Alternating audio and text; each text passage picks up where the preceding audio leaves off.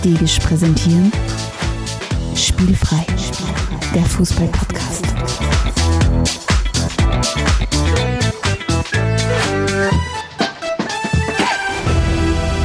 Herzlich willkommen zu einer neuen Folge von Spielfrei, dem Fußball-Podcast direkt aus Graz. Wir sind im Studio, es könnte nicht besser sein. Von Krankheit eigentlich gar nicht so arg gezeichnet.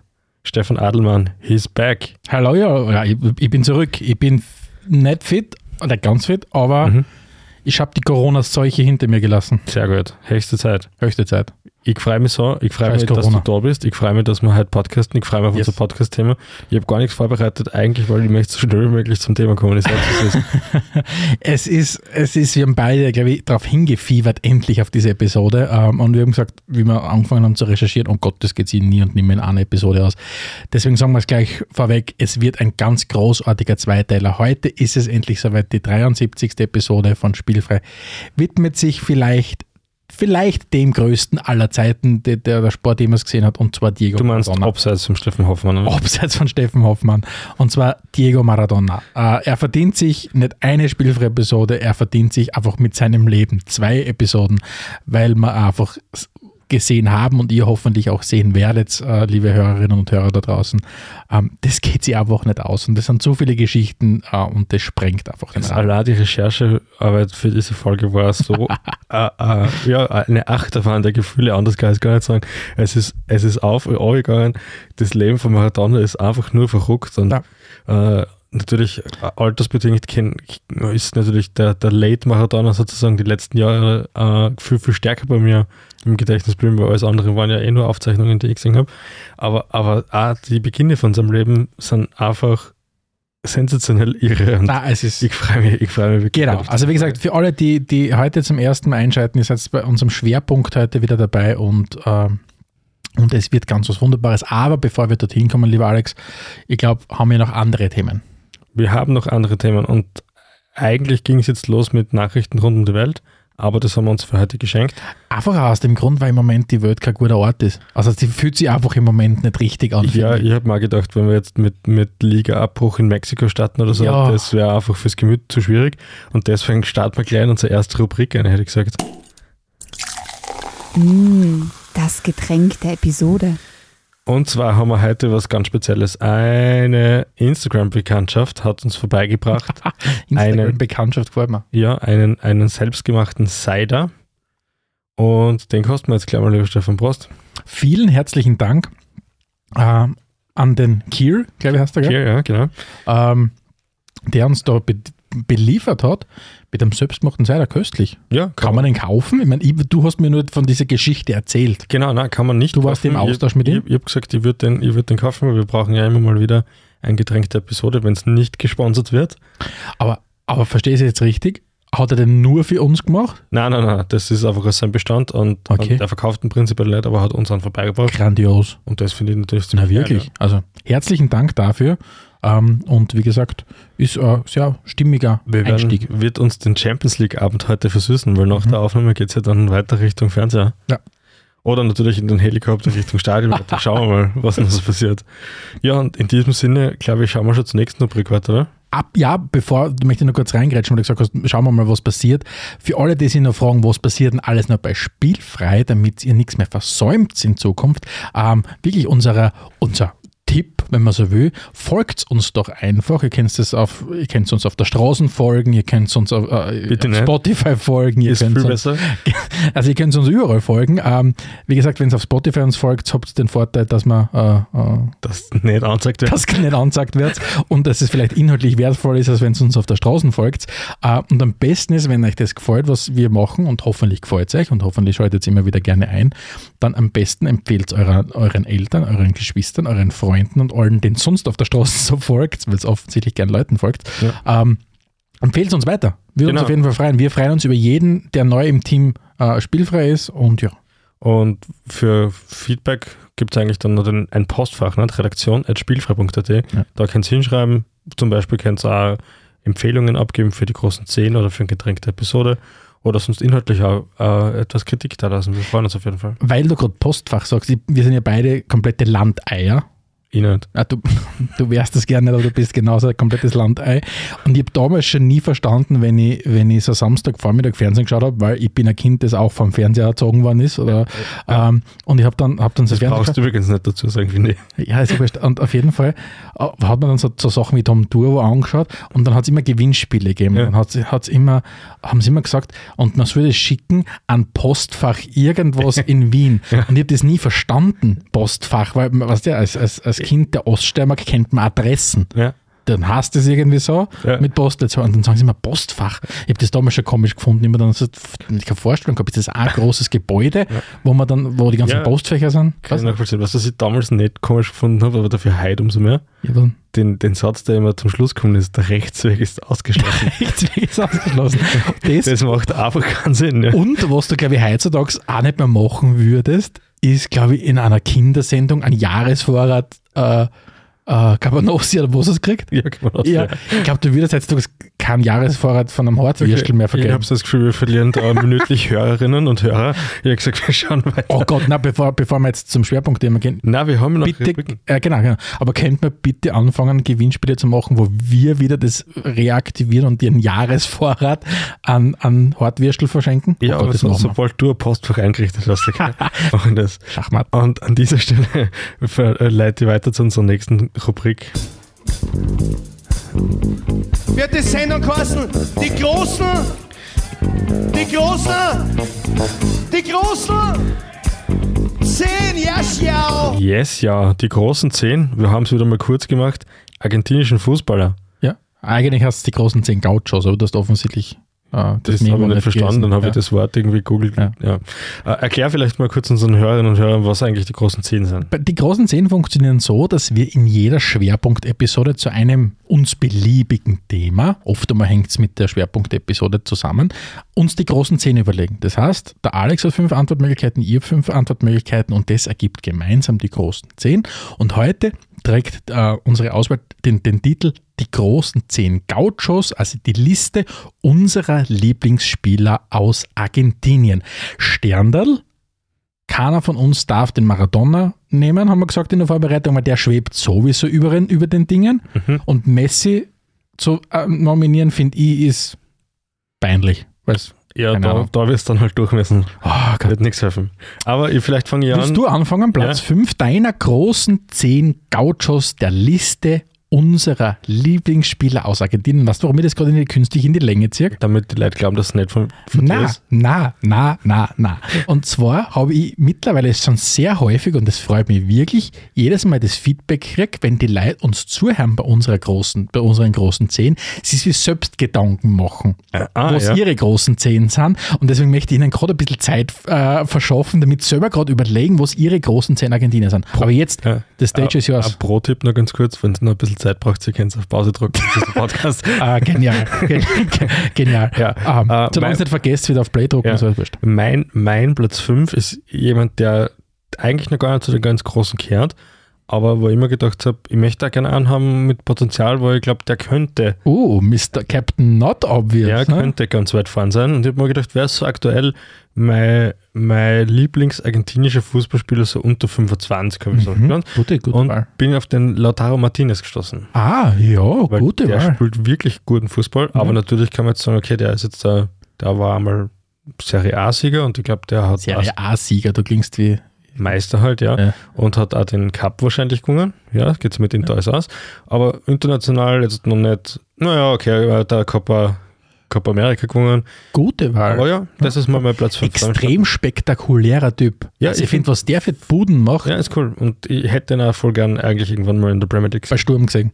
Bei Sturm wird er sehr aktuell schwer tun, weil wir haben da einen Gottfahren drinnen. Jakob Janscher. Ja, und, und dann eine Nachwuchshoffnung auch noch. Also, schaut schlecht aus. Ja, aber, aber vielleicht von, Ja. mir aus Arsenal würde Ja. würd, würd, er- würd mal schon gut reinpassen. Ja, Was ist dein Platz 5? Mein Platz 5 ist kein aktueller Spieler, und zwar ist es jemand, der 2015 schon aufgehört hat.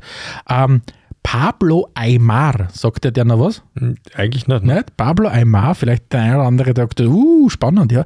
Ähm, ist einer von drei von meiner Listen aus dem Nachwuchs von River Plate.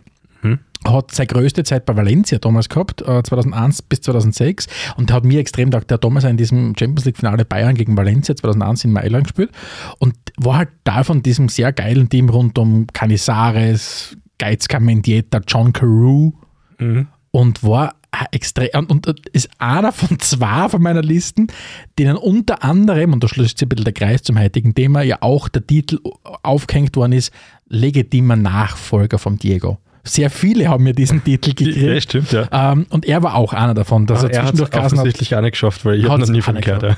ja, du, du leidest aber vielleicht an Parzeller Demenz. Das kann sein.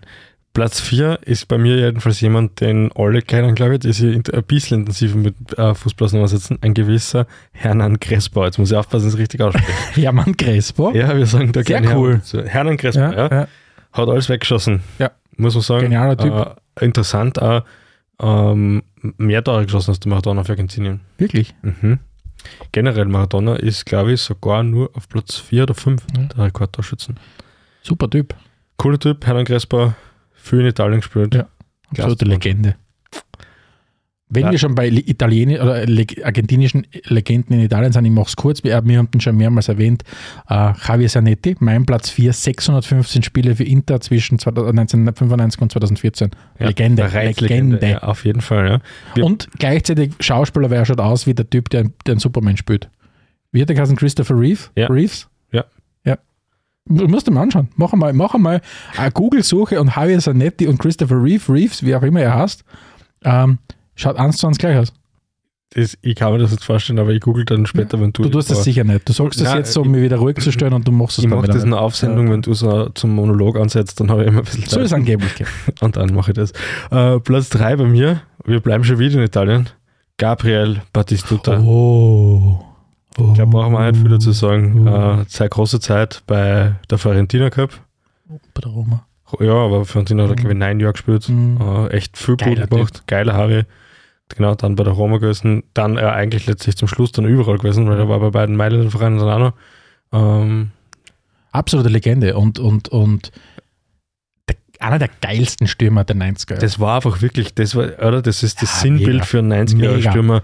Wenn Und die es Haare, cool sein wolltest, genau, wenn es cool sein wolltest, warst du Batistuta, ja? Ja, weil alle waren so Captain Obvious wie, so schon wieder, offensichtlich lernen sie die Leute denken, oh ja, dann eigentlich Schmäh mit seinem Captain Obvious. Ja. Aber alle waren so Ronaldo, war ein geiler Typ. Ja. Haben wir, schon, wir haben schon oft drüber geredet, wie geil er, er, Frisurtechnisch aber R9 war. schwieriger, ja. Aber Batistuta, ja, absolute Legende. Ja, was hast denn du auf Platz 2? Mein Platz 3, der nächste Spieler, der aus dem Nachwuchs von River Plate kommt und auch den Titel Nachfolger Maradonas gehabt hat, Javier Saviola. Sagt der Diana was oder hast du den auch schon vergessen? Obwohl, der sagt nur, Ja. das Kaninchen ist der Spitzname. Genau, ja, sehr Ja. gut, ja. Hat ja bei Barca gespielt, Ja, danke. Ja. Barca und, und Real. Ist Ah, direkt stimmt, vom einen stimmt. zum anderen gewechselt. Ich weiß gerade nicht mehr auswendig von welchem zu welchem, aber ich glaube, er ist von Barca zu Real gewechselt, Ja, ich glaube auch, ja. damals Mhm. direkt.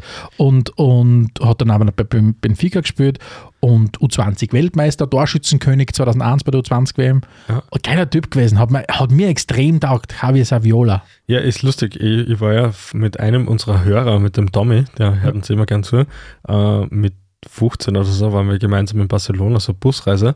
Und es gab in ganz Barcelona nur Saviola-Trikots zum Kaufen. Alle anderen waren ausverkauft. Mit Ja. Spontandrucken haben sie das dort noch nicht gehabt. Ja, gen genial. Äh, Darum kenne ich den noch so Javier gut. Ja. Saviola, also war, war ganz ein großartiger Typ. Mhm. Ja. Sehr gut. Platz 2, dein Platz 2. Mein Platz 2, jemand, der erst kürzlich seine Karriere beendet hat. Sergio Aguero. Wirklich? Mhm. Na gute, auch eine gute Wahl. Habe ich tatsächlich überlegt, aber habe ich mir nicht aufgenommen auf die Listen. Ja, ich habe mir gedacht, äh, schon ein geiler Spieler, habe Mhm. halt der große Vorteil bei dem ist für mich, ich habe sehr, sehr viele Spiele von ihm gesehen. Mhm. Sehr viele geile Buden gesehen, die er Mhm. gemacht hat. Und weil mir die Mannschaft City prinzipiell ja nicht so sympathisch ist, der Aguero war es eigentlich immer. Und auch für Argentinien, der ist, glaube ich, tatsächlich Rekordtorschütze bei den Argentiniern. Ich glaube, Messi ist es mittlerweile. Ah, Messi, Mhm. ja, natürlich, aber hinter Messi. Ja. Aber wie gesagt, Messi. Ja. Dein? Mein Platz 2 ist, aber du hast ihn auch schon erwähnt, Gabriel Batistuta. Okay, ja. Batigol ist äh, 54 Tore in 77 Länderspielen aus dem Nachwuchs von den Newells Old Boys. Ähm, zweimal Torschützenkönig bei der Copa America. Ähm, einfach Legende. Mhm. Batigol. Platz 1 bei mir ist jemand, der seine erste Saison bei PSG gerade hinter sich hat. nein, äh, nein ich hab, ich hab, du hast natürlich recht, es ist Captain Obvious, jetzt hast du es ja schon ein paar Mal gesagt, aber auch Listen, wo per Definition der Maradona nicht drauf sein darf, kein Ronaldo drauf sein darf und ein Capelé drauf sein darf, da gibt es eigentlich nur mehr einen, der dann ganz vorne ist und das ist ja tatsächlich der Messi. Ja. Ist bei mir auf Platz 1. Zum Spiel selber brauche ich nicht viel sagen. Ähm, ich werde dann heute einen großen Vergleich anstellen, Messi, Maradona und da mal die mal aufzeigen, dass die gar nicht so gleich sind. Der Vergleich allein ist es der ganze, uns das ganze Geld schon wert, dass die Leute für uns zahlen. Ja, hoffentlich. Auf das bin ich das gespannt. ganze Geld. Das ganze Geld, das wir kriegen, vor allem. Wie du hast gesagt, alle, die uns zuhören, zahlen für das. Du hast ja gesagt, du richtest einmal so eine Paywall ein. Hast du das nicht mehr nicht gemacht? Ja, ja, habe ich alles gemacht. Äh, Warum, was zahle ich dann die ganze Zeit? Nein, ist ja wurscht. Das ist jetzt nicht so wichtig. Wichtig ist, du konzentrierst dich auf, auf, auf die Hülle namens Spielfrei, die, die Spielfrei Panama Inc., um das kümmere ich mich. Ja. Passt. Stefan, Platz 1 bei Mein. Platz 1, auch das, du hast mir leider alle den Wind aus den Segeln genommen. Hernan Crespo. Für mich der geilste Argentinier, den es jemals gegeben hat. Okay, jetzt würde mich eins interessieren, weil ich mir selber extrem schwer dann habe. Wie hast du entschieden, dass entweder der Crespo oder der Batistuta geiler ist? Erstens mal, ganz ehrlich, habe ich kurze Zeit einen Batistuta auf Platz 1 gehabt. Das glaube ich, aber das Ähm, und dann habe ich mir gedacht, Batistuta hat schon zu viel Spielraum von mir gekriegt bei Spielfrei. Okay. Der hat sich, wir haben ihn ja schon mehrmals erwähnt, ja. die großen Spieler in, aus der Serie A und, und so weiter und so fort. Und deswegen habe ich ihn wieder zurückgestuft und mir gedacht, Hernan Crespo hat bei mir noch nicht genug Aufmerksamkeit gekriegt. Und was dann schon letztendlich ausschlaggebend war, ist die Kombination Crespo und Chiesa. Das Mhm. war für mich, das ist mir so stark in Erinnerung geblieben. Dieses, dieses geniale Duo, das war für mich, so- das war so die gleiche Zeit wie Dwight York, Andy Cole Ja, ja. äh, Mario Hasi, wo war es nicht? Oh, äh, und, und Chiesa und Crespo. Also das waren Legenden halt, so ja. leg- absolute Legendenduos. Okay, finde interessante Erklärung, weil für mich war es nämlich auch so, ich habe die Namen hingeschrieben und ich tue eigentlich immer zum Schluss erst rein Ja. und ich habe einfach nicht genau gewusst, wo ich das jetzt Nein, sagen es soll. war, es war, war schwierig, aber Ja. Hernan Crespo, wie gesagt, äh, hat einfach ganz viel ganz großartige Sachen gemacht. Das waren unsere großen zehn Yes. Gauchos. Äh, dem größten Gaucher widmen wir jetzt den Rest der Episode. Spielfrei, spielfrei, der Fußball-Podcast. Stefan, wie, wie startet man eine in ein Porträt vom Diego Maradona? Es ist tatsächlich, wenn, wenn du dir dieses Leben anschaust, und es hat ja 60 Jahre lang gedauert. Er hat die 60 Jahre voll gemacht, äh, bis er dann letztendlich im, im, im November, glaube ich, was 2020 verstorben ist. Mhm. Das, das ist so viel, da, da kann man fast erstarren vor dieser Aufgabe. Und wir haben gesagt, okay, was ist das Einfachste? Das Einfachste ist, es chronologisch anzugehen, weil irgendwann muss dieser Mensch ja geboren Ich sein. meine, das Einfachste wäre gewesen, wenn wir einen Wikipedia-Artikel vorgelesen hätten. Du meinst so wie in den anderen Episoden. Weil da brauchen wir überhaupt nichts mit, Ah, dann brauchen ja, wir nur ja, ja. Aber, aber ja, Also, chronologisch, finde wie ich soll gut. ich sagen, Diego Maradona, wenn man, wenn man sich mit dem Leben beschäftigt, hast du das Gefühl, ist das jetzt tatsächlich passiert oder ist es mehr so das Drehbuch von einem Film? Wo einfach einer hergeht und sagt, okay, warte mal, was können wir denn noch für eine Geschichte einschreiben? Wir brauchen irgendwie ähm, eine Geschichte mit einem tragischen Helden, der extrem arg gut irgendwas kann, aber dann gleichzeitig das Leben ihn so arg mitnimmt, dass er dann irgendwann als gescheiterter Held stirbt. Eigentlich ist es, ist es wie ein Film, oder? Kannst du den Netflix Ja, kann mir super sechs Staffeln Maradona? Ich, ich habe mir vor allem als Vorbereitung auch den Maradona-Film, den letzten kurz ah, angeschaut. der war gut. Und bin dann drauf gekommen, dass er zumindest zu dem Teil vom Leben, das wir heute betrachten werden, noch nicht so gut passt, weil Ja. er hauptsächlich dann die Napoli-Zeit beleuchten wird, die, deren wir uns ein Part 2 von diesem Zweiteiler widmen werden. Also mir haben gesagt, wir ziehen heute mal ganz klar die Grenze ein, bis, heute machen wir bis Neapel. Genau. Und alles andere kommt in der nächsten Episode. Aber das Leben ist einfach, gibt so viel her. Und vielleicht, um, um nur eine kleine Episode schon mal rauszustarten, fangen wir vielleicht an an dem Tag, an dem Maradona geboren wurde. Und zwar gibt es da diese wunderbare Geschichte, ähm, dass seine, seine Mutter, und über die werden wir heute auch noch ein bisschen reden, ähm, die war hochschwanger auf dem Weg ins Krankenhaus. Zu dem Zeitpunkt hat sie schon vier Kinder gehabt, vier Mädels. Und Mhm. der Maradona, der Diego, war dann der Erste, der endlich ein Bub, also quasi hat sie, hat sie selber gesagt, nicht ich, sondern hat sie selber gesagt.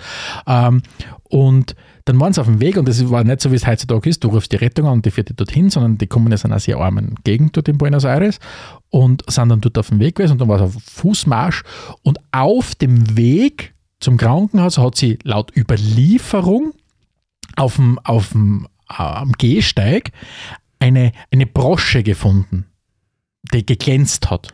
Mhm. Und dann hat sie diese Brosche aufgehoben und die Brosche war auf der einen Seite komplett glänzend und auf der anderen Seite komplett dreckig und grau und verschmutzt. So die zwei, und die zwei Seiten dieser Brosche, die ist quasi als, als Vorhersage, was das Leben von Maradona, also einerseits diesen Diego, dem lebenslustigen, genialen Fußball, und andererseits dieser tragischen Figur schon angedeutet hat. Und solche Episoden finden Sie zuhauf in, im, im Leben vom, vom Diego, findet Sie in seinen offiziellen Biografien drinnen und so weiter und Ja. so fort. Und das zeigt einfach, das Leben von dem Typen ist, ist, wird dargestellt und gibt so viele Geschichten, wie wenn es von einer Gottheit, und er ist ja, in Argentinien ist er ja quasi eine Gottheit, Also, Aber das ist- was als nächsten kommt, ja. Ist komplett irre. Aber wie gesagt, ob das stimmt oder nicht, was tatsächlich stimmt, ist, dass er dann am 30. Oktober 1960 geboren wurde. Mhm. Wie, wie detailliert wirst du jetzt in die, in, in die jungen Jahre des Ah, Maradona? ein bisschen müssen wir schon reinschauen, weil ich glaube, was man, weil, weil man, glaube ich, in der Jugend und in der Kindheit von Maradona ganz viel Erklärung erfinden, warum der Mensch so ist, wie er ist. Mhm. Und, und aufgewachsen sind die Maradonas äh, ähm, in, in, in Buenos Aires und zwar in einer, in einer Gegend, die heißt Villa Fiorito. Das ist ein komplettes, ja, wenn man so will, ein ein Armenviertel und das ist es auch heute, 60 Jahre später noch immer. Das heißt, da, Maradona ist wirklich aufgewachsen in einem Teil von Buenos Aires, wo Wellblechhäuser waren, wo die Häuser ähm, kein, fließenden, kein fließendes Wasser gehabt haben, kein, keine Stromversorgung und so weiter. Und in so einer Zeit ist der, ist der groß geworden und, und wirklich aus aller, allerärmsten Verhältnissen und, und es war halt einfach so, dieses, wie diese klischeehafte Story, die haben nichts gehabt. Das Einzige, was sie halt gehabt haben, war in seinem Fall, war der Fußball. Und, und sein, sein späterer Pressesprecher, der, der Guillermo Blanco, Mhm. ähm, hat einmal gesagt, Fußball war eines der wenigen Dinge, über das die Leute damals haben verfügen können. Und auch dort in Via Fiorito. Mhm. Und das hat natürlich ganz wesentlich geprägt. äh, geprägt. Ja, und das war ja dann auch wirklich interessant, wie früh dass das Talent äh, von Maradona auch schon gescoutet worden ist. sozusagen. Unfassbar. Äh, die, mit, mit acht Jahren, glaube ich, haben sie ihn dann äh, an diese argentinische Akademie äh, verkauft. Und das ist, heutzutage ist das nicht bei so was Außergewöhnliches, wenn ein super talentierter Achtjähriger im Radar erscheint, dann sind halt gleich mal viele Vereine da. Damals mit acht Jahren, das war irgendwie so, du bist einfach nicht ernst genommen worden. Ja, die ersten paar Mal, wo er vorgespielt hat, haben sie ihm nicht geglaubt, dass er erst acht ist. Gemeint, so, ja, du schaust schon aus wie ein Achtjähriger, du spielst halt nicht so wie ein Achtjähriger. Und es war ja, auch- es ist ja eine wunderbare Geschichte, wie überhaupt zu dem, zu dem, zu dem Auswahlspiel gekommen ist. Also, und zwar ist es darum gegangen, dass sein Freund, er hat einen einen guten Freund gehabt, mit dem er aufgewachsen ist, mit dem er immer gespielt hat, und der hat damals schon am Verein gekickt. Das war die, die Nachwuchsmannschaft von, von den Argentinos Juniors. Die gibt es ja heute noch, das ist ein, Club aus der höchsten argentinischen Liga. Und da hat der Trainer eine neue U8 gebaut. Und das ist genau das, was du, dann, was du schon gesagt hast. Dann hat er den mitgenommen dorthin, den Diego. Und der Diego war halt der Diego auch mit acht Jahren schon und war halt einfach so viel, viel, viel besser als alle anderen. Und der Trainer hat ihm dann nicht, hat ihm dann nicht geglaubt, dass er schon acht Jahre alt ist. Und haben dann sind dann alle auf irgendeinem, laut Überlieferung, auf so einem Pickup-Truck, sind sie dann dorthin gefahren, zu, zum, zum Elternhaus von, vom, vom Diego. Und die Mutter hat müssen, hat müssen quasi die, die, die Geburtsurkunde herholen, um wirklich zu belegen, dass der Diego erst acht Jahre ist, Mhm. weil er einfach so viel, viel, viel besser war als alle anderen. Und er war halt wirklich von Minute 1 weg, überall wo er war, so, so viel besser. Es ist gleich richtig, richtig abgegangen. Und wenn du das, wenn du das durchliest, es- das, das hat nicht mehr viel was mit Training zu tun. Natürlich hat er die ganze Zeit gespielt, aber da bist irgendwo gesegnet einfach mit diesem Talent, weil, einfach, weil sie einfach sagen, der hat Sachen in jungen Jahren kennen, das haben andere einfach sich selbst nie beigebracht, Ja. Zeit ihres Lebens. Ja. Umgekehrt natürlich auch ziemlich geil, ähm, wenn man sich dann auf den Charakter Maradona einlässt, ist, ist er auch in sehr, sehr jungen Jahren schon ziemlich interessant. Ich habe mir das allererste, zumindest aufzeichnete Fernsehinterview angeschaut. Und da war dann einer der ersten Sätze, der er sagt, ist, dass er das Ganze nicht, nicht wegen dem Geld macht, sondern wegen dem Ruhm. Hm? Also da, und, und das war wirklich geil, weil dann so zwei, drei Wochen später, nächstes Interview, so mir angeschaut, steht er bereits da und hat so einen Birdsmantel an. Es ist, es ist, also er hat wirklich, wenn, Absurd. ja. wenn man so will, dieses, dieses, diese abgedroschene Story von wegen, du kommst aus den ärmsten Verhältnissen und irgendwann, wenn dann die Kohle im großen Stil da ist, du, du die, die ärgsten Sachen kaufst. Genau dem hat er ja entsprochen. So wie der dann angefangen hat, wie er dann Profi geworden ist und später dann wieder, er ist ja relativ früh zum, zum, zum Versorger der Familie geworden Ja, ähm, hat er genau das gemacht. Es ist ihm um die, um die argen Autos gegangen, es ist ihm um, um importierte Designerkleidung aus Italien gegangen, um Parfums, teure und so weiter. Er hat wirklich diesem, diesem, diesem Muster oder diesem Klischee des, des Fußballers, der halt sie aus, über den Fußball aus der Armut raus befreit hat, einfach komplett entsprochen. hat. Und glaube, wie bei kaum jemand anderen war es ihm extrem wichtig, was die Leute über ihn denken, Ja. sowohl im positiven als auch im negativen Sinne. Und ganz speziell dieses Negative war so eine große Antriebskraft. Das heißt, äh, da, äh, wieder eine wunderbare Anekdote. Ähm, der gegnerische Goalie also verarscht Maradona so unter der Woche noch quasi, dass er ein bisschen zu, zu schwer ist und zu viel Gewicht hat und, und sich ja nicht gescheit bewegen kann und so, was dazu geführt hat, dass der Maradona dann in der nächsten Partie halt vier Tore eingeschenkt hat. Weil genau das war das, was ihn getriggert hat und das zieht sich ja durch seine Karriere absolut durch. Ähm, deswegen weiß jetzt nicht genau, wann wir das anbringen, aber dieser Vergleich zum, zu, diesem, zu diesem braven Buben Messi, der, der passt halt nicht wirklich. Es sind zwar kleine, wendige Argentinier, die super Fußball spielen, aber dann hört es wirklich auf, ja. Und, und es wird dann auch noch, wir kommen heute später noch auf seine Zeit dann in Barcelona zu sprechen, äh, wo ja dann der Diego auch war. Man natürlich verbindet ihn viel den Diego mit Napoli und so weiter, Ja. aber er hat ja ganz eine prägende Phase in, in, in Barcelona gehabt. Und da, glaube ich, können wir sehr gut über diesen Vergleich dann mit Messi dann auch noch drüber sprechen. Ähm, und vielleicht, bevor wir jetzt da reinstarten, wenn es darum geht, dass der Diego dann schon Profi ist, vielleicht noch ganz kurz, weil es einfach so was Wesentliches für ihn ist. Seine Familie, also der Diego war ja ein Mensch, der in ärmlichsten Verhältnissen aufgewachsen ist, aber Zeit seines Lebens sich quasi immer sehr gerne zurückerinnert hat an diese, an diese Zeit damals.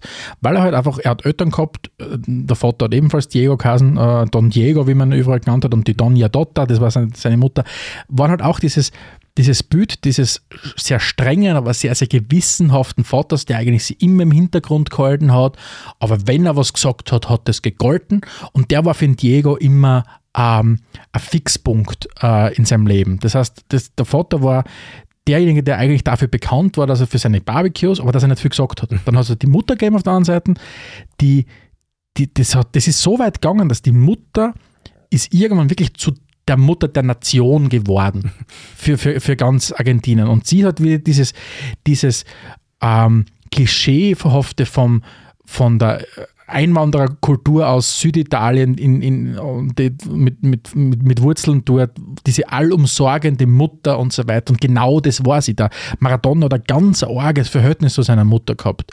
Von, von fast schon ein Ödipus-Komplex gehende. Also er hat, er er hat immer seine Mutter selbst bezeichnet, ist, wie sie dann gestorben ist. Also sie ist dann 2011 verstorben im Alter von 82 Jahren. Hat er gesagt, sie war, sie war seine, seine, Freundin, seine Königin, sein Alles. Und, und seine Mutter war extrem eifersüchtig immer auf, auf Frauen und Freundinnen und davon hat es nicht so wenige gegeben im, im, im, im Leben vom Diego. Ja. Aber seine Eltern waren, haben ihn extrem unterstützt. Und ich habe mal, ich hab mal gelesen, dass sein, sein Vater auch gesagt hat und, der- und der Diego selber gesagt hat, je schlechter es ihm gegangen ist und je, und je mehr Skandale und Dramen in seinem Leben gemacht hat, desto stärker ist die Loyalität seiner Eltern ihm gegenüber geworden. Und dem Typen, der, der so stark davon abgehängt ist, dass ihm gewisse Dinge an Halt im Leben gegeben hat, hat natürlich dann irgendwann einmal den, den, den, den Boden unter den, unter den Füßen weggezogen, wie dann die Eltern gestorben sind. Mhm. 2011 die Mutter, 2015 dann der Vater.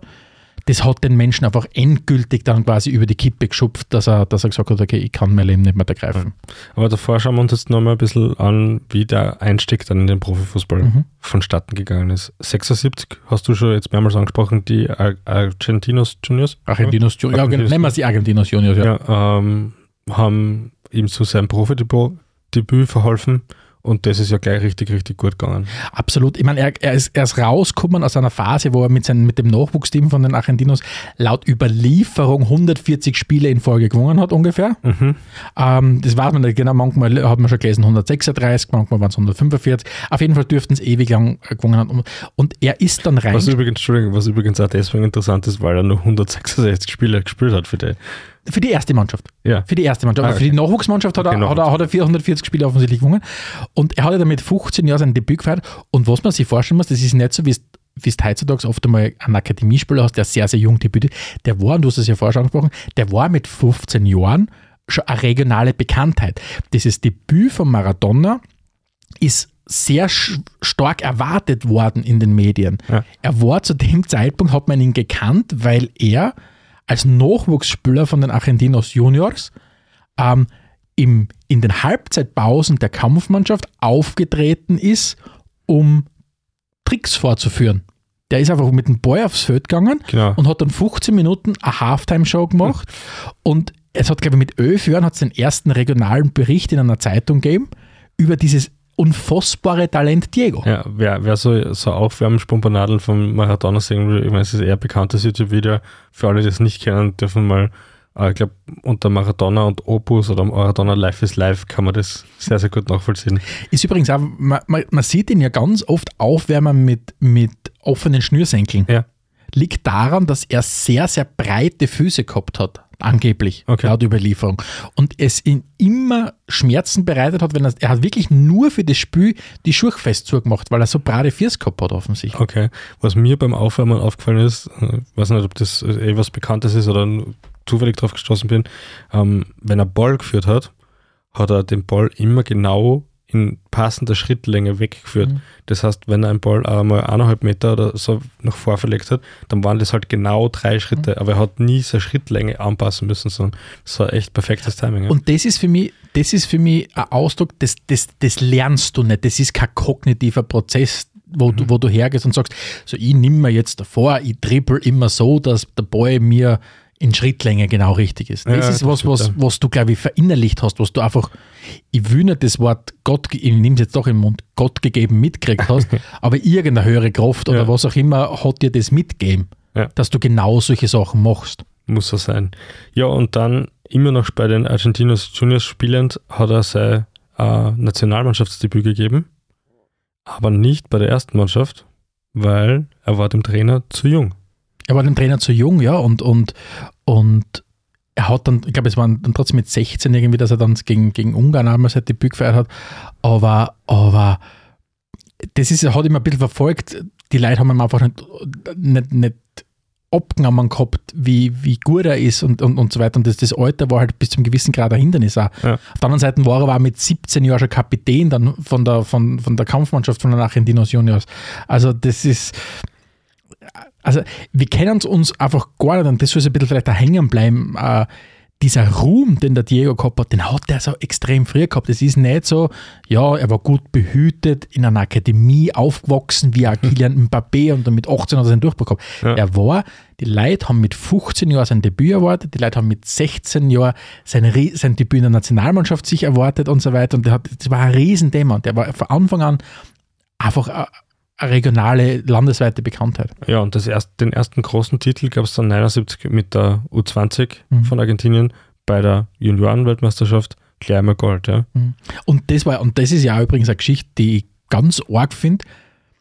Ähm, Argentinien ist ja 78 Weltmeister geworden. Mhm. Das war für ihn ja ein sehr, sehr schwieriger Moment, erster großer Rückschlag in seiner Karriere, weil der Trainer, der Cesar Luis Menotti, nicht einberufen hat. Mhm.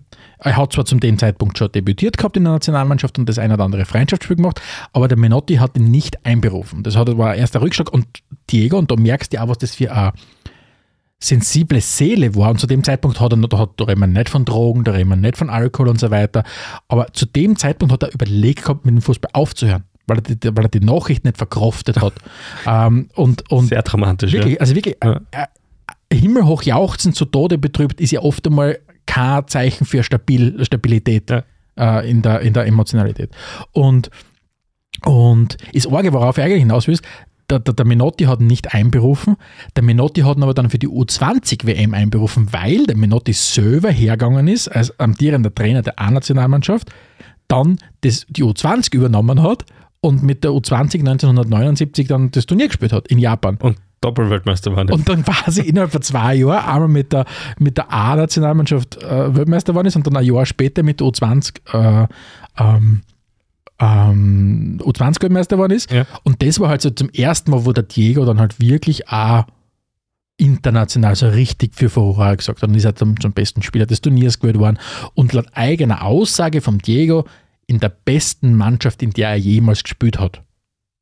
ah, spannend, ja. Er sagt, das war das mit, mit Talent gesegnet, dieses Team, und er hat nie mehr, egal bei Barca, Napoli oder wo auch immer, dann danach nie mehr in einem Team gespielt, das so gut war wie damals die U20. Spannend, ja. Ja, und dann ging es eh schon wieder interessant weiter, weil 81 dann der erste, erste große Wechsel, wenn man so will, zu den Boca Juniors. Und auch da unterschrieben, zwei Tage beim Verein und gleich einmal, äh, äh, wie, wie nennt sich die Partie? Gegen, gegen Plate? Superklassiker. Superklassiker gespielt Ja, ja. und natürlich getroffen. Ja. Also er hat einfach und, und da reden wir ja wirklich von einem, von, von einem Alter damals, er war 21 zu dem Zeitpunkt oder Das musst du dir mal 20, vorstellen. 21. 21, du kommst ins La Bombonera, spielst vor 100.000 Leuten, bist du erst zwei Tage bei dem Verein und fährst 3-0 gegen, gegen den Erzkonkurrenten drüber und schießt, ich glaube, zwei Tore Mhm, oder, mhm. oder eins zumindest. Ja. Also er hat, er hat zu jeder Zeit einfach immer im Sturm quasi Ja. äh, die, die Leute für sich, für, sich 100.000 begeistert. Leute im Stadion, es ist wirklich Ich meine, ein der, der, der Transfer zu, zu Boca ist ja auch, also wenn irgendwas sinnbildlich erstens einmal für die Zeit damals in Argentinien, da reden wir von einer Zeit, wo Militärdiktatur äh, gerade noch so am Abklingen oder, noch, eigentlich noch, nein, eigentlich nicht dem Abklingen, noch wirklich am Gipfel war, wie verrückt das auch alles war damals. Äh, Und zwar, ich meine, der Diego war mit 17 Jahren, schon gesagt, Kapitän seiner Mannschaft und alle wollten ihn haben. River Plate wollte ihn haben, Boca Juniors wollten ihn haben im Ausland. Er hat mit 79, in 1979 den ersten Vorvertrag mit, mit Barca schon unterschrieben. Aber warum ist er dann 1981 zu, zu Boca gewechselt und nicht nach Europa? Weil der Menotti, und der Menotti spielt im Leben von, von Diego eine Rolle, hergegangen ist, damals 1978, gesagt hat, er will, dass der Verband eine Liste von Spielern erstellt, die nicht ins Ausland wechseln dürfen. Und der Diego ist natürlich ganz oben auf dieser Liste gestanden. Das heißt, dem Diego war es verboten, Okay. weil die Militärdiktatur einfach gesagt hat, ja passt, wenn, wenn der Trainer das so will, dann machen wir das so. Du darfst nicht ins Ausland wechseln. Deswegen hat es 1979 diesen Vorvertrag gegeben mit Ja. dem Diego von, und Barca, aber er ist dann 81 gewechselt. Und dieser Wechsel war komplett irre, weil er hat sich ganz bewusst dann für ein besseres Angebot von River Plate äh, gegen das entschieden und sich für Boca entschieden. Ähm, weil es einfach von der DNA viel, viel besser dazu passt hat zu ihm. Boca ist, dieser, ist diese, dieses Viertel in, in, in, Buenos Aires, dieses Arbeiterviertel, ganz starke Wurzeln in der italienischen Zuwanderung, in der spanischen Zuwanderung und er hat halt wie, wie kein anderer diesen, diesen, dieses Arbeit, den Arbeiterethos ver, verkörpert. Und der Wechsel war irre, weil einerseits ist viel Kohle geflossen, es war dann letztendlich ein Leihgeschäft, wo aber zu dem Zeitpunkt, glaube ich, schon 8 Millionen Dollar geflossen sind, also irre viel Geld.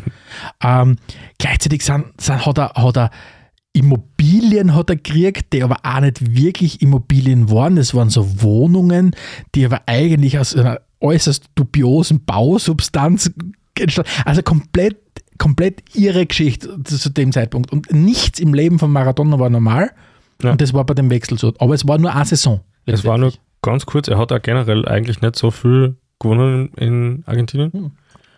Ist nur einmal Cupsieger, glaube ich, geworden. Genau, äh, wirklich, wirklich überschaubar, weil er hat dann zum Schluss seiner Karriere nochmal zu den Boca Juniors gewechselt, aber auch da nicht mehr wirklich viel gerissen. Dazwischen war er bei irgendeinem anderen argentinischen Verein für eine Saison mit ganz wenig auf, mit ganz wenigen Spielen.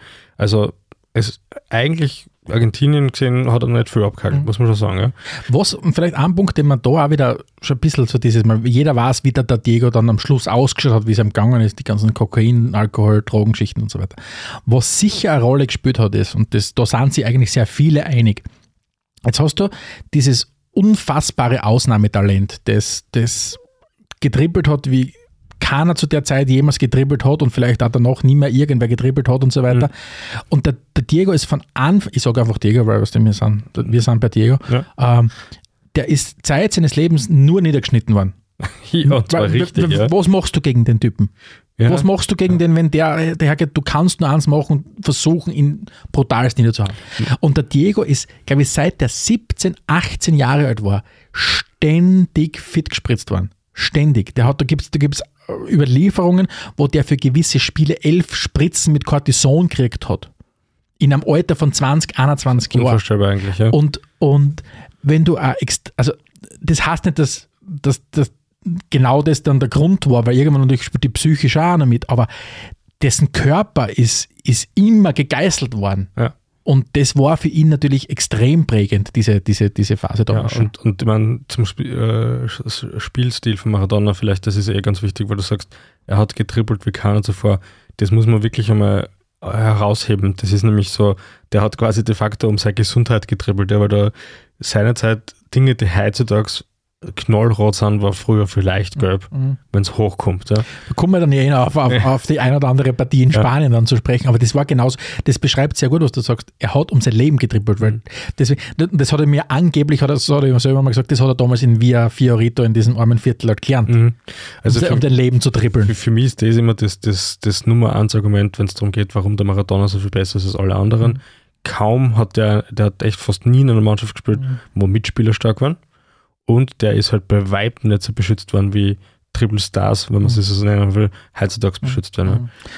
Ich möchte vielleicht noch ganz kurz eine, eine Anekdote noch erzählen, weil sie, glaube ich, für jeden Fußballfan auch wichtig ist zu wissen, weil das, glaube ich, es gibt wenige Momente, die so gottähnlich im Fußball sind. Und zwar, bevor wir jetzt, gehen wir noch, springen wir noch mal zwei Jahre zurück, 1979, ähm, Diego, damals 18, 19 Jahre alt, schon äh, mega bekannt in Südamerika und hat zu dem Zeitpunkt angeblich, ich war nicht dabei, war vor meiner Zeit, schon den Stempel drauf gehabt, bester Fußballer. Bester Fußballer, den es zu dem Zeitpunkt auf der Welt gegeben hat. Mhm. Und der Diego hat auch ein großes Vorbild gehabt. Wer war es? Natürlich Pelé. Mhm. Weil er gesagt hat, Pelé ist Pelé, das ist, der, Mhm. das ist ein Gott. Wenn er quasi, wenn er schon Held ist, Pelé ist Gott.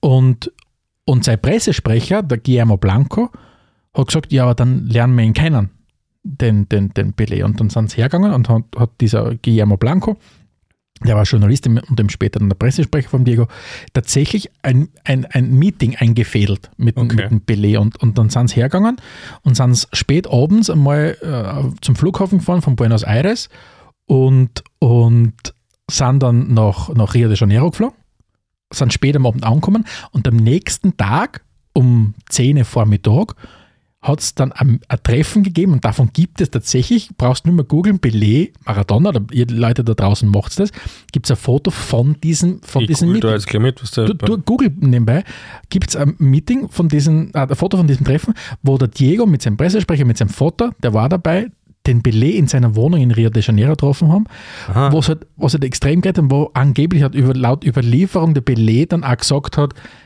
Diego, spül, spül nicht für den Applaus, spül für dich selbst, spül, also nimm an den Applaus, aber leb nicht für den Applaus. Ja. Und, und der Diego äh, angeblich war so nervös, dass er keine zwei geraden Sätze ausgebracht hat, wie er den Pelé getroffen hat. Und das hat dann irgendwie in dieser fast schon skurrilen Situation geendet, dass der Pelé hergegangen ist, seine Gitarre genommen hat ja, das ich gesehen, und, dem, und, dem, ja. und dem Maradona dann ein Lied vorgespielt hat. Und wenn du dir das vorstellst, es gibt die Situation, wo in irgendeinem, ich dürfte mal recht prunkvoll schon gewesen sein zu dem Zeitpunkt, aber in irgendeinem Wohnzimmer in Rio de Janeiro sitzt der Pelé und spielt ihm auf der Gitarre dem Maradona ein Lied vor und nach einer Stunde ist das vorbei und er fliegt wieder heim. Hm. Sie haben sich in der Zeit ihres Lebens noch sehr oft getroffen natürlich, aber das dürfte, das war angeblich das, das erste Meeting, wo halt der Diego Ja. und was du sagst, für die Fußball, oder in der Fußballweltgeschichte, Fußballweltgeschichte ist ein komisches Wort, in der Fußballgeschichte vielleicht kaum ein, ein Moment, wo du sagst, der ist so wichtig oder so prominent. Ja, sehr nette Anekdote Ja. jetzt gerade gewesen. Ja. ja, und wenn wir uns die Biografie weiter anschauen, 82 gab es dann den nächsten Weltcup, wo auch Maradona Maradona erstmals dabei war. Und nach diesem Weltcup ging es endlich den nächsten großen logischen Schritt nach Europa zum FC Barcelona. Damals für, äh, war, war ein Rekordtransfer mit 7,6 Millionen Dollar. Was extrem spannend ist, weil 30 mal, mehr- mal mehr und du bist dann beim Neymar-Transfer Mhm. zu PSG, ja. 30 mal Das ist nicht einmal die Inflation, glaube ich. Also da kannst du nicht einmal die Inflation einrechnen. Also ja, interessant. Und Barcelona war ja dann alles andere als äh, die richtige Station für, für den Maradona. Genau. Und jetzt vielleicht der ein oder andere aufmerksame Hörer, die ein oder andere aufmerksame Hörerin sagt wahrscheinlich, hey, ha, Moment, jetzt hat der Stefan vorher gesagt, von wegen, der ist mit um 8 Millionen damals zu Boca gewechselt. Jetzt sagt der Alex gerade um 7,6 Millionen ist, ist der teuerste Transfer, ihr redet ja am Blödsinn. Kann sein. Kann sein, durchaus, kann mag leicht sein. Hintergrund ist, dass diese 8 Millionen erstens nicht geflossen sind, dann zu Boca, weil irgendwann hat dann der, die argentinische Währung aufgrund von, von einer Hyperinflation so einen Wert verloren, dass kein Mensch diese 8 Millionen mehr zahlen hat können, deswegen ist das Geld nie geflossen und vor allem war es ein Leihgeschäft, das mit Raten und so weiter. Ja. Deswegen war, hat der Alex natürlich absolut recht. Und wenn wir jetzt auf die Zeit in Barcelona schauen, es war a- a- zwei Jahre langes Missverständnis.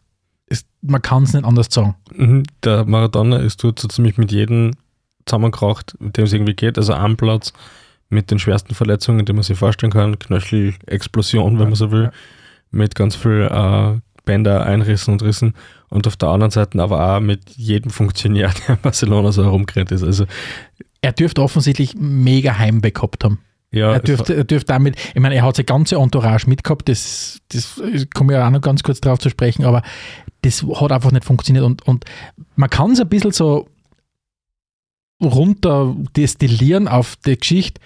Es hat das Lebensverständnis von Maradona und von seiner Familie, dieses es war ja Zeit seines Lebens, waren bei Maradona daheim immer Leid.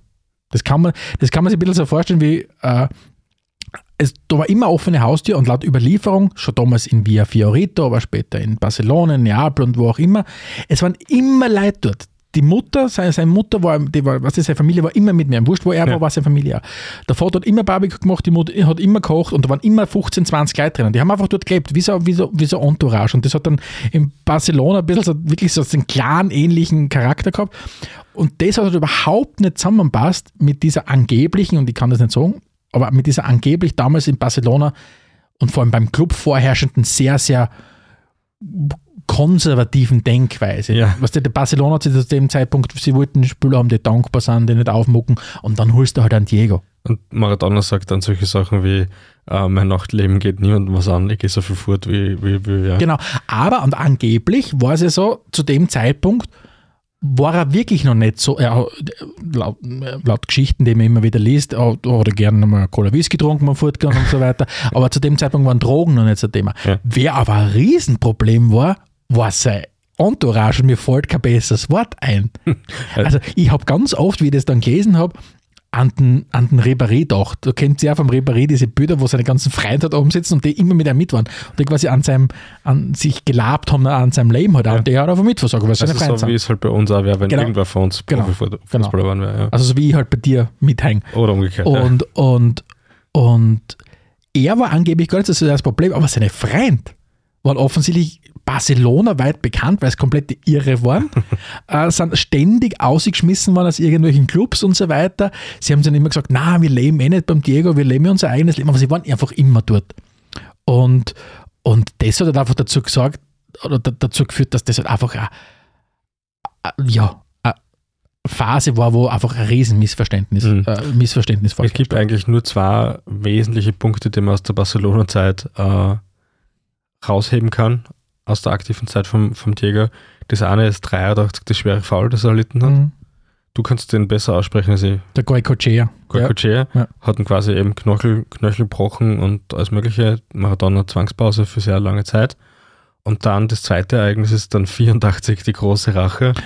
Ja, da, da, ich glaube, da müssen wir echt ein bisschen ausholen, weil das einfach so, und du hast mir mir heute im Vorgespräch äh, schon ganz kurz gesagt, dass wir uns Szenen angeschaut haben, die du eigentlich, die man kaum für vorstellbar Also, haltet. Ich habe von dem ganzen Erlebnis, ich habe ja vor kurzer Zeit, ich, ich habe von dem schon gehört, ich habe das schon mehrmals gelesen gehabt, aber ich habe das noch nie gesehen und heute habe ich mir im Vorfeld nochmal ähm, mal ein Video angeschaut, wie es bei diesem Cup-Finale zugegangen ist. Mhm. Also ein bisschen ausholen, ja. 83 eben, äh, Maradona wird von dem Bilbao-Spieler Goicochea. danke, äh, schwer am Knöchel verletzt. 84 treffen sie im äh, Copa del Rey-Finale aufeinander. Äh, Barcelona verliert und nach Abpfiff geht es aber sowas von richtig ab. Also normalerweise kennt man, wenn Ausschreitungen rund um ein Fußballspiel passieren, dass das eher von den Fans in, äh, äh, zumindest mal äh, ausgelöst wird. In dem Fall nicht. In dem Fall ist Genau. es Heutzutage kennt man eben die, die viel angesprochenen Rudelbildungen. Nein, das war einfach eine Schlägerei, die da im ärgsten Stil stattgefunden hat. Also das mündet darin, dass der Maradona dann kurz bevor er vom Spielfeld dann letztlich doch flüchtet, hat er einfach nur ein in der Mitte zerrissenes Trikot, wo links und rechts dann diese blau-roten Fetzen hängen. es ist halt, es ist halt an dem Abend ist, sind zwei Sachen zusammengekommen. Erstens einmal ist der Maradona explodiert, weil es war so quasi der Endpunkt von diesem zweijährigen Missverständnis in Barcelona. Hm. Die, die, die, eine Zeit, die angefangen hat damit, dass wie er hinkommen ist, der Trainer damals Udo Lattek war bei Barcelona. ähm, wo dann die Situation war, wo dann die Situation war, dass, dass sie irgendwann gemerkt haben, okay, Udo Lattek lässt mit Medizinbällen trainieren. Maradona sagt, aber die kannst du nicht mehr schießen. man dann irgendwann hergegangen und gesagt, okay, wir haben uns das Maradona-Teier gekauft und das funktioniert mit Otto Lattek nicht. Und wen haben sie dann geholt als, als Trainer? Den Cesar Luis Menotti. Das heißt, den Trainer, den er schon gekannt hat von der Nationalmannschaft und von der 20 haben sie dann dorthin geholt. Also das heißt, das war einfach ein zweijähriges Missverständnis. Und was dann auch noch war in diesem Cup-Finale, was quasi der, der, der Kulminationspunkt war von dem allen, war, Barca gegen Bilbao hat eine Vorgeschichte gehabt zu dem Zeitpunkt. Bilbao war ähm, Anfang der 80er Jahre der beste Club, wenn man so will. Mhm. Wo, wo ist zweimal hintereinander 82, 83, 83, 84 Meister geworden, auch in dieser besagten Saison. Mhm. Barcelona hat zu dem Zeitpunkt acht, neun Jahre lang nicht mehr die Meisterschaft gewonnen gehabt. Ich glaube, in den letzten 20 Jahren davor nur einmal die Meisterschaft gewonnen. Und es war so, dass, dass die Vorgeschichte von dem war, dass Goicochea und Bernd Schneider, das war also der zweite große Star von Barca neben, neben Maradona, schon im, im Spiel davor arg aneinander geraten sind, wo dann der, der Schuster, glaube ich, lang ausgefallen ist wegen einem Foul und dann hat der, der Schuster den Goicochea gefoult, brutalst und so weiter. Und im Spiel dann ist der Diego zum Goicochea hingegangen und gesagt, hey, Alter, beruhig dich, er hat dich zwar gefoult, aber du hast ihn davor so arg gefoult im letzten Spiel, dass er Jahr ausgefallen ist. Jetzt hat er sich einfach revanchiert, aber beruhig dich. Und dann, wie gesagt, gibt es eben dieses Foul, 83, wo dann der Goicochea dem, dem Maradona so brutal einspringt, dass er Knöchel bricht, Sprunggelenk ist, Maradona dann dreieinhalb Monate ausfällt und so weiter. Und dann kommt beim zurück, dann gewinnen sie das Rückspiel in der Meisterschaft und dann gibt es eben dieses Finale. Und dort dürfte es offensichtlich dann, weil Bilbao ganz stark auf diesen dreckigen Stil gesetzt hat. Mhm. Also Barca hat versucht zu spielen, Bilbao ist erfolgreich gewesen, indem es einfach dreckig war. So, ja, und jetzt müssen wir kurz erklären, was ist alles passiert. Kulisse im Stadion 100.000 Leute, also nicht wenig, vor allem für moderne Verhältnisse echt extrem viel. Ähm, das Spiel ist abpfiffen und die Fetzen fliegen. Man kann nicht, also ich habe nicht genau erkennen können, wer da jetzt wie wo angefangen hat. Ich habe nur die, die Highlights habe ich dann alle mitgekriegt. Und zwar erstes Highlight war Maradona äh, trifft den Keeper von Bilbao, der eigentlich schon Bonus mit dem Knie beim Kopf, der geht sofort bewusstlos zu Boden. Das ist das Erste. Der nächste Bilbao-Spieler, der sich Maradona nä nähert, fängt dann einen Ellbogen von Maradona ins Gesicht ein. Und dann kommt wieder der Goicochea mit zwei gestreckte und springt mit Maradona mal in die Brust. Ja. Und dann hat man gesehen, okay, Maradona geht zu Boden, alle Bilbao-Spieler laufen Richtung Maradona, dann kommen die Barca-Spieler daher und schützen mal Maradona. Äh, insgesamt hat es, glaube ich, weiß nicht, äh, 68 Schwerverletzte gegeben. Äh, die Fans haben dann angefangen, Teile von der Tribüne zu lösen und auf Spielfeld zu hauen und dann sind die Spieler mal erst einmal abgezogen. Ja. Also das, das sind Szenen, die kann man sich nicht vorstellen. Das ist dann, ist dann so weit gegangen, dass dieser von mir schon angesprochene Clan, sein Entourage, die haben es im Stadion fast nicht zurückhalten können. Maradona, seine Freunde, die wollten den Goicochea umbringen, was sie dann tatsächlich auch versucht haben. Sie haben dann versucht mit einer Eisenstange, haben es beim Hotel gewartet, wollten sie ihm die Beine brechen. Also das, da, da, da ist es zugegangen, das war unvorstellbar. Unvorstellbar. Aber was man gesehen hat, das war einfach Zeit zu sagen, okay, ich werde da nicht mehr glücklich. Es war ähm, dieses, dieses Missverständnis, das du im Verein gehabt hast, das dann mit Bilbao, weil die sind ja alle gesperrt worden, die sind ja alle drei, vier Monate dann gesperrt worden. Maradona hat nie mehr gespielt dann für Barca dann danach. Ja. Ähm, er hat dann wirklich ist dann wirklich geflüchtet aus, aus Barcelona und, und da war halt wirklich dann die Frage, wo gehst du hin? Wer nimmt mich auf? Wo wo passe ich hin? Nicht nur als Spieler, sondern wo passe ich mit meinem ganzen Clan hin? Und wenn du sagst, Barcelona passt als Stadt und als Region, Katal äh, Katalonien passt für diese argentinische äh, Wundertüte. Wundertüte mit seiner Entourage passt nicht, weil es einfach der Lebensstil von der Wundertüte mit seinem Entourage nicht nach Barcelona passt. Ja, wo passt besser hin als Neapel? Und da werden wir dann eh dann in der nächsten Episode drauf zu sprechen kommen, aber vielleicht, wenn wir Richtung Ende von der heutigen Episode gehen, was bleibt zu hängen von dem ersten Teil? Ich habe ein Zitat gefunden, das hat mir extrem gut gefallen, und zwar ist das auch das argentinische Historiker gesagt. Und das finde ich beschreibt sehr gut. Der heißt Gustavo Bernstein oder Bernstein, ich weiß es nicht. Und der hat einmal gesagt, es ist halt schwierig, weil auf dem, Spiel, auf dem Spielfeld verlangt man von ihm, Grenzen zu überschreiten, zu täuschen, uns etwas vorzuspielen. Und er kann dann danach nicht so tun, als sei er Gentleman. Das heißt, was die Leute von ihm gefordert und geliebt haben, dass er am Spielfeld arge Sachen macht, dass er täuscht und trickst, kannst du halt nicht dem, der Person vorenthalten, quasi, dass er das im Privatleben nicht auch Das ist ne? vielleicht jetzt auch noch ein guter An An Anknüpfungspunkt, um den Messi-Vergleich zu ziehen. Genau Ähm, so ist es. der, für mich ist der Maradona jemand, der wie ein ein Slattern in Hochform, ja, Mhm. der, der wirklich dreckig spielt, der alles macht, der einfach nur den Fußball liebt, Tore schießen will um jeden Preis und halt das nach Möglichkeit seinen Körper schützen will. Der hat, ist in jeden Zweikampf eingegangen, als ob es quasi keinen Morgen gäbe. Der hat sich nicht zurückgehalten, der hat keinen Konflikt gescheut, auch abseits vom Platz nicht. Und das all, das macht der Messi nicht. Mhm. Ja. Und bei all dem Talent und all dieser Sensationsspielen und Tore, die der Messi in seiner Karriere geschossen hat, der Messi war halt immer der Beste von einer sehr guten Mannschaft. Und der Maradona war immer die Ausnahme in einer mittelmäßigen Mannschaft. Und der, und der, und Barcelona und der Messi ist bei Barcelona aufgewachsen. Und, und ich habe mal gelesen, dass irgendwann gesagt hat, man gesagt, der Maradona wäre er bei Barca aufgewachsen, wäre nie in die erste Mannschaft gekommen, weil sie ihm Das das, aus, sofort, weil ja. ihm das austrieben hätten. ja, Seine Art und Weise, Maradona zu sein. Und das, finde ich, beschreibt es ihm auch sehr gut. Deswegen ist der Vergleich mit Messi da zu dem Zeitpunkt einfach sehr, sehr gut, weil Messi hat sich dem gefügt, was es heißt, Barcelona-Spieler zu sein. mhm. Und, und, und Maradona hat das eben nie gemacht und hat dann natürlich in Napoli seine, in Neapel seine, seine Heimat gefunden natürlich. Und wie Wir- das wir- vonstatten gegangen ist. werden wir uns beim nächsten Mal anschauen. Und, und du musst echt sagen, wir haben jetzt einmal den ersten Teil abdeckt, da kommt noch so viel. Es geht darum, es geht um den Wechsel zu Napoli. Es kommen die vielleicht, muss man echt sagen, legendärsten vier Minuten, die der Fußball jemals gesehen haben, Argentinien gegen England 1986. Mhm. Ähm, es gibt einen Niedergang als Aktiver mit Dopingsperren. Es gibt den skurrilen Maradona als Trainer. Ich glaube, wir müssen dann einen dritten Part dranhängen, Also, das Gefühl. äh, und, und ja, und dann halt irgendwann endet das Leben halt dann tragisch, äh, wo du sagst, okay, ganz viele Leute haben ihn dann verlassen, nicht nur familiär, also seine Familie ist ihm immer treu geblieben, aber seine Frau äh, ist komplett im Streit auseinandergegangen. Er hat x Kinder, die er dann irgendwann einmal anerkannt hat und wie gesagt, und das werden wir uns beim nächsten Mal anschauen. Genau. Vom Fahrplan her, nächste Woche wartet auf euch wieder eine Ausgabe von Liga zu Liga, wo wir uns mit Highlights aus der aktuellen Fußballwelt äh, beschäftigen werden. Und die Woche darauf, also in 14 Tagen sozusagen, gibt es dann Part 2 vom Maradona-Special. In diesem Gut. Sinne, danke wieder fürs Zuhören. Schaltet das nächste Mal wieder ein, wenn es heißt Spielfrei, der Fußballpodcast direkt aus Graz. Adelmann und Stegisch präsentierten Spielfrei, der Fußball-Podcast.